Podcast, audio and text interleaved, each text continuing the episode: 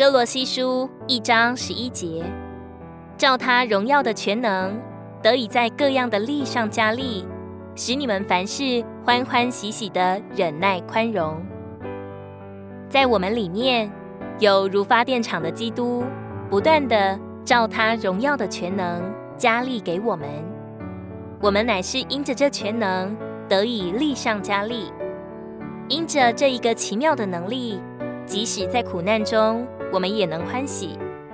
靠着这能力，我们不论遭遇什么，都能欢欢喜喜地接受。我们有理由欢喜，因为有复活的基督在我们里面做大能。我们若在苦难中保持喜乐，就不会很快衰老，反而看起来会比我们的岁数还年轻。使徒保罗并没有祷告要歌罗西人有最好的丈夫或妻子，有最好的房子和最好的职业。不仅如此，他也没有祷告要歌罗西人免去苦难。相反的，他祷告要他们得以力上加力，而凡事欢欢喜喜的忍耐宽容。这也就是说，他祷告要他们能有度量，能长久欢欢喜喜的受苦。在喜乐中长久受苦，就是在基督里忍受苦难。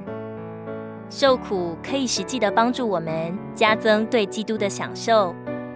基督乃是喜乐、忍耐、宽容，因此保罗的祷告完全是为了经历基督的祷告。我们都需要认识，苦难不是单叫我们受苦而已，每次的苦难，都将我们引到经历基督，并在基督里成长。腓利比书四章十三节，我在那加我能力者的里面，凡事都能做。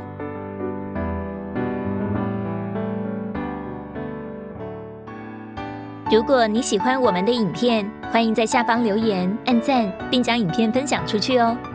天天取用活水库，让你生活不虚度。我们下次见。